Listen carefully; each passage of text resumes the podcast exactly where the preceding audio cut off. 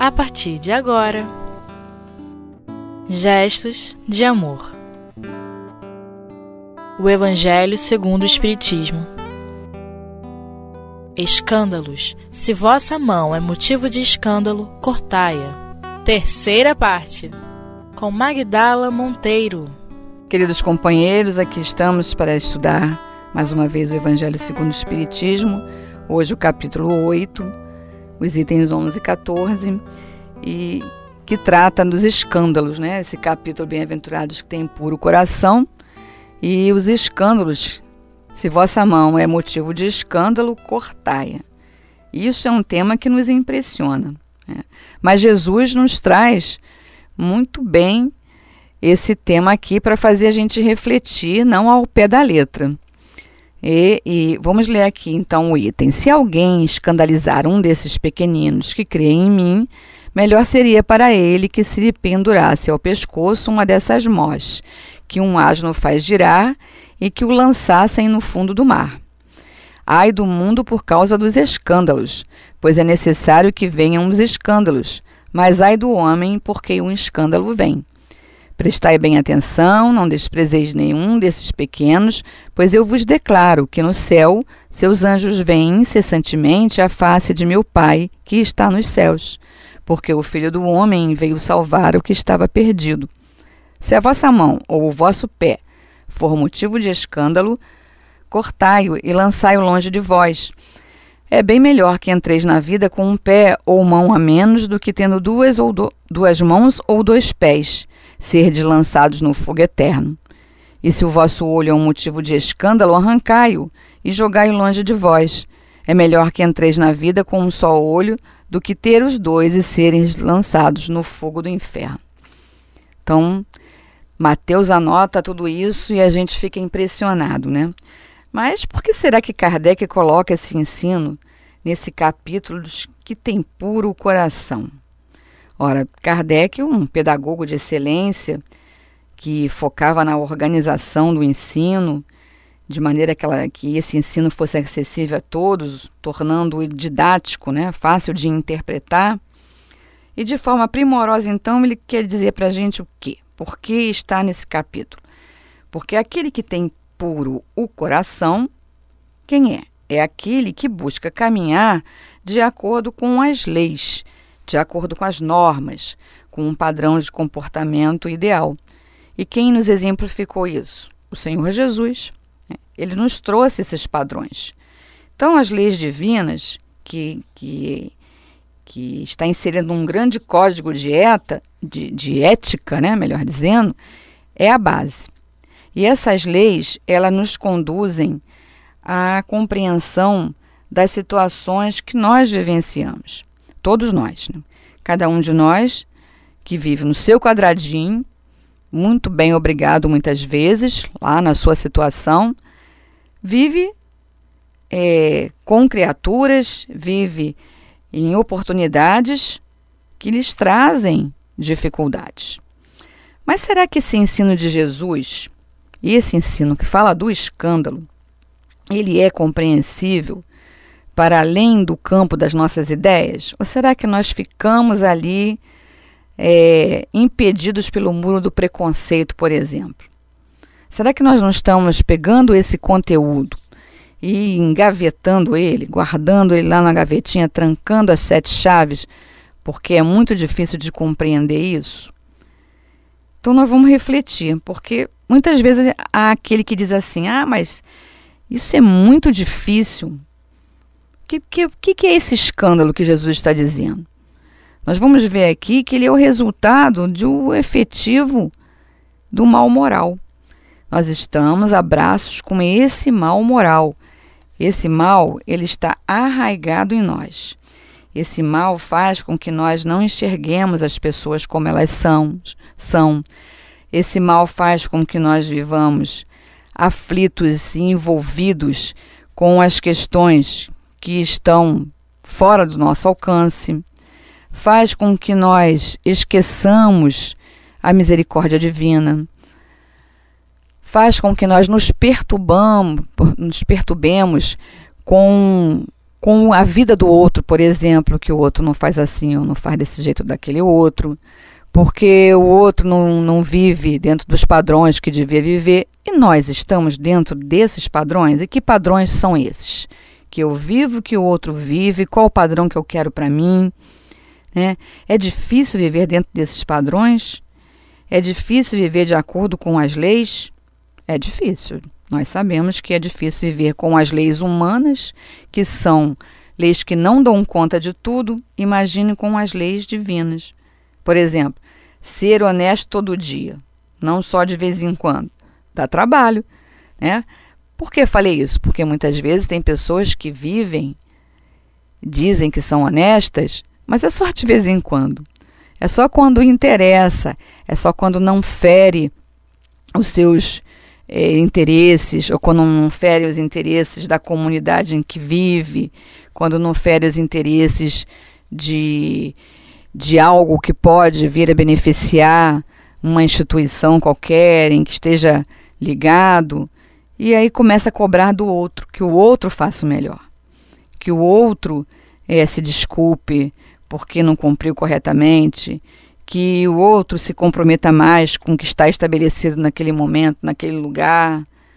E todo dia, o tempo todo, nós também fazemos isso. Nós estamos cobrando que o outro, nós estamos nos desculpando, desculpando pelo que não cumprimos. Nós estamos deixando de cobrar dos outros sem apontar o dedo, sem julgar, sem dizer onde que está errado mas cansa, né? Todo dia, tempo todo, se comprometer e realizar de verdade aquilo que nós nos comprometemos.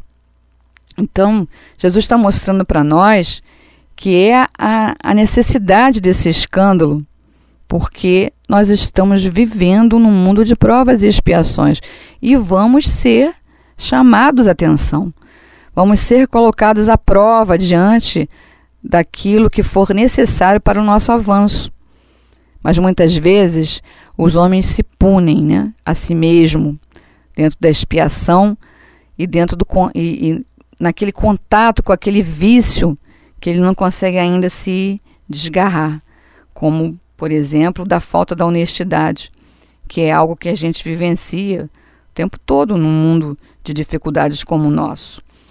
E os padrões de honestidade, eles mudam, como falávamos, de acordo com o interesse do outro, né? de acordo com aquilo que é vigente para ele na sua vida, na sua memória, é, nos conceitos que ele já adquiriu. Muitas vezes, até pela falta de, de controle dos seus próprios pensamentos e de controle de que esses pensamentos vão realizar a criatura elege essa inclinação para o mal e ela fica vivenciando né, é, situações escandalosas. Escandalosas no sentido de que moralmente chama atenção, fere o outro, agride o outro, agride é, não só agride o que o outro pensa, o que o outro sente, mas que também mostra as imperfeições, as más ações dos indivíduos. E tendo repercussão ou não, isso é uma forma de dar valor, né, valorizar de uma maneira bem efetiva o escândalo, que é aquele aquela falha moral que está no outro, mas está em nós também. Então, fala-se até comumente é, de brincadeira de quando você aponta um dedo para alguém, tem outros, né, tantos voltados para si mesmo. Né? Então, nós não, realmente não temos essa condição, e quando Jesus, ah, num outro estudo, nos ensinou que não julgássemos, ele foi bem claro que nós não temos capacidade para fazer isso. Não temos porque nós não conhecemos a situação do outro, nós não conhecemos o que vai no coração do outro, nós mal conhecemos o que vai no nosso coração. Nós mal sabemos administrar os nossos próprios pensamentos e entre, entre os pensamentos e a realização daquilo que estamos pensando, já tem uma grande distância aí, porque nem sempre conseguimos é, colocar isso em prática. A gente pensa melhor, a gente quer o melhor, mas a gente não faz o melhor. Quando a gente se pega, né, na situação já está fazendo é, de uma maneira inadequada, já está se comportando de uma maneira que vai ferir outras suscetibilidades. É, então, vamos ferir, vamos agredir, é, e vamos convocar que nós é que estamos certos, que somos os justos, vamos perder a razão. É por isso que muitas vezes a gente perde a razão, porque quer julgar, porque fica cansado de viver né, todo dia é, esse bem é, viver esse mal querendo um bem. Então, nós vamos fazer um intervalo e voltamos já já.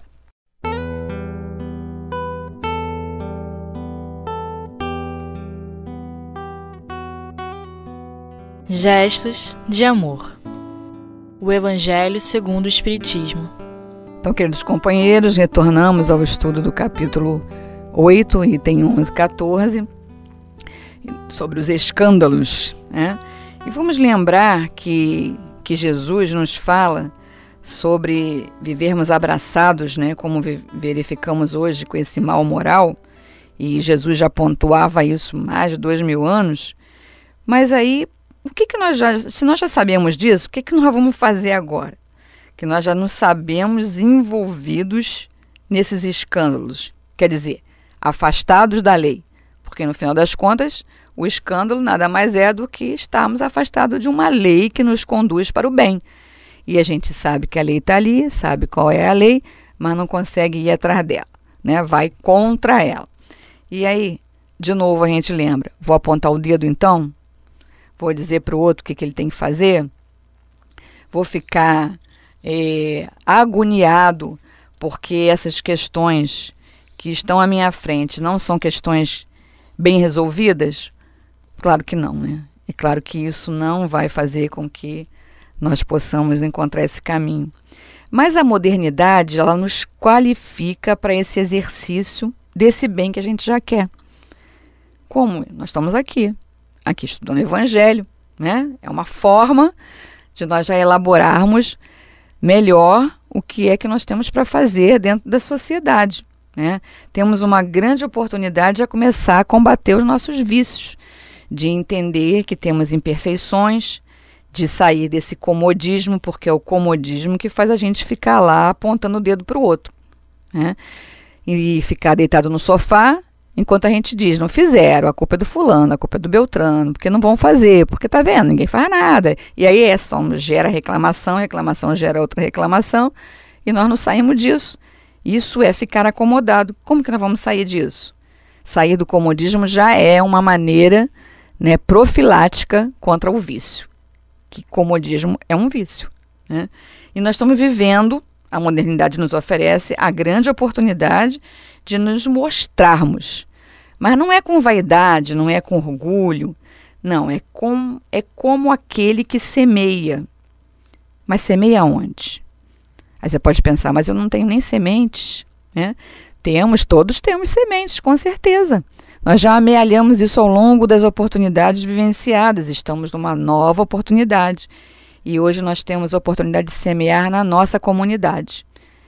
O que, que é a nossa comunidade? A nossa casa, o nosso local de trabalho, as ruas por onde transitamos diariamente, né, o, o, trabalho que realizamos, independente de qualquer um que seja, ou se não realizamos nenhum trabalho profissionalmente, mas realizamos um trabalho doméstico que é riquíssimo, né, de, de oportunidades de, de crescimento, de oferecer é, para os outros um resultado de um conforto, né, ou, ou trazer conforto para o outro aprendendo, nós estamos num grande aprendizado.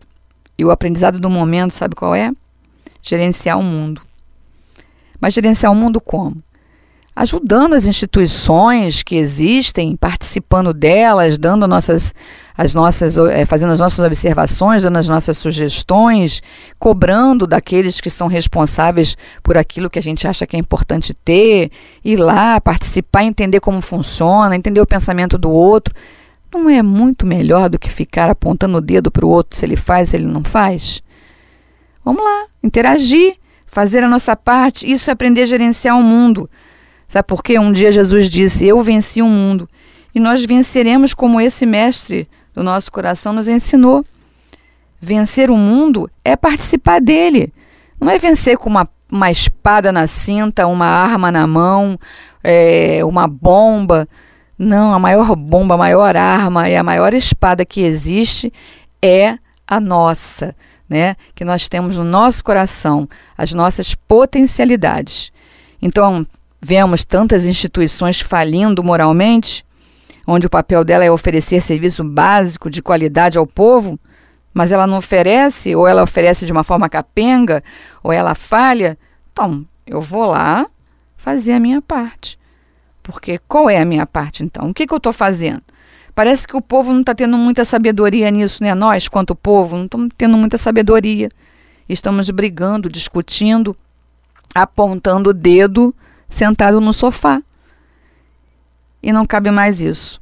Mas cabe a esse aprendizado atenção às leis, as leis que os ensinos do Cristo nos trouxe. Ele foi o grande portador dessas leis. Ele nos trouxe, né, e resumiu na seguinte frase, na seguinte máxima, melhor dizendo: fazeis aos outros o que gostaria que os outros te fizessem.